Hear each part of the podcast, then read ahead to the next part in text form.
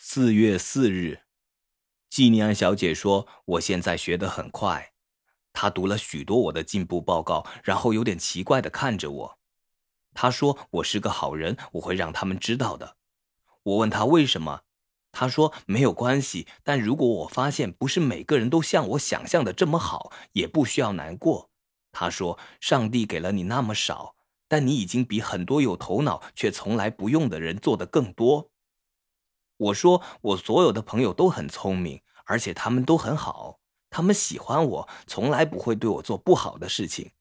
然后有东西进去他的眼睛，他必须跑去女士的洗手间。我坐在教室等他的时候，我在想，季尼安小姐就像以前我的妈妈那么好。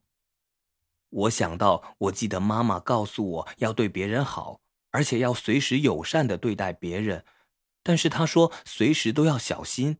因为有些人不了解，他们会认为你是想找麻烦。这也让我想到，当我妈妈必须出去时，他们把我留在邻居勒罗伊太太的家里。妈妈去了医院，爸爸说他不是因为生病或有什么毛病才去医院，而是要去医院为我带个小妹妹或小弟弟回来。我还是不知道他们是怎么做的。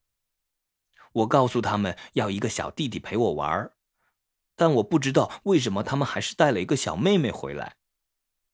但她就像娃娃一样可爱。问题只是她一直都在哭。我从来没有伤害过她或什么的。他们把她放在他们的房间婴儿床里面。有一次，我听到爸爸在说：“别担心，查理不会伤害她的。”她就像个一直在哭叫的粉红色东西，害我有时候睡不着觉。我晚上睡觉的时候，他还会把我吵醒。有一次，他们都在厨房，而我在床上的时候，他开始哭。我起床去抱他，像妈妈一样要哄他安静下来。然后妈妈吼叫着进来，把他抱走，还用力的打我，害我跌倒在床上。